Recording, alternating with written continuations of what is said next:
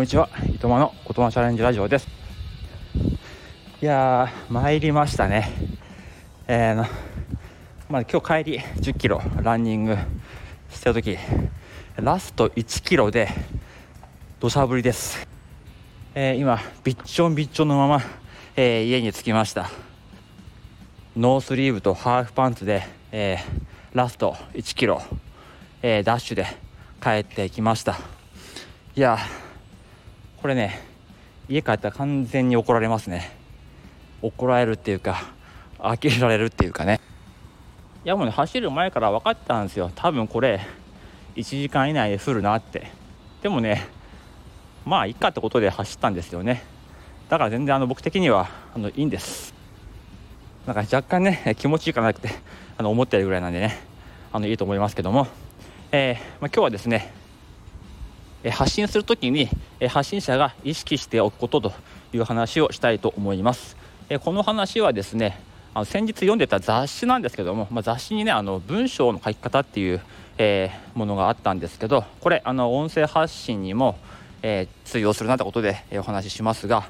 あの、まあ、ブログでもこういう音声発信でも、何でも相手に発信する時は、え、10人の人の顔を浮かべてえー、書くのがいいっていうふうに書いてありました、えー、どういうことかっていうと、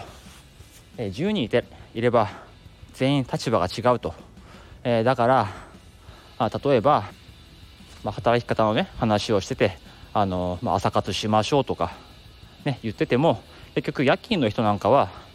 注意で逆転している生活ですから、え朝活、えできない時もあるわけですよね。あとは例えば、うん食事は、えー、肉を食べましょうとかいうふうな話をしたとしてもですね10人いれば、うん、体調的に食べれないとか宗教的に食べれないとか、ね、いますよね。だから必ずこうね自分の発信する、えー、裏には、えー、それと真逆の人が、えー、いるんだってことをですねあの発、えー、意識して発信しなければいけないというふうに書かれてありました。確かになと思います。まだねあの自分なんかはそんなに発信力がありませんから、えー、アンチコメントなんかつくことはありませんけども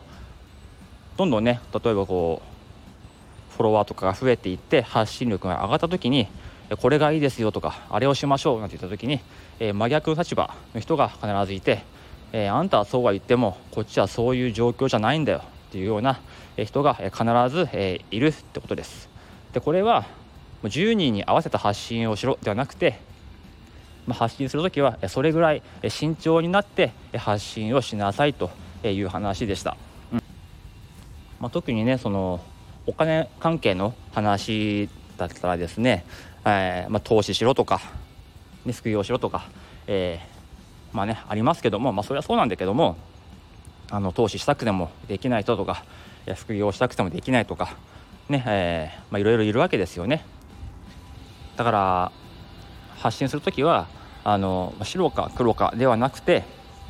こういう方法もあるよとかそういうふうな言い方に、えー、自分もねあの気をつけていかなければいけないかなという話でした。まあ、これねあの学校でもね同じで例えばお正月とか冬休み明けね、えー、お年玉をもらった人なんて、えー、聞くのもですねあまりもう良くないみたいですね。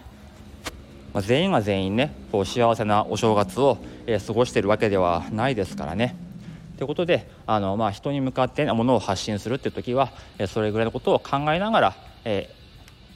ー、発信しなければいけないということでしたね、えー、悪意がなくても、えー、悪意として伝わってしまうこともあるという話でした。ではこれからですね、えー、お家の中に入って家族に、えー、白い目で、えー、見られようと思います、えー、皆さんは今日はどんなチャレンジをしましたか？今日はこの辺でおいとまいたします。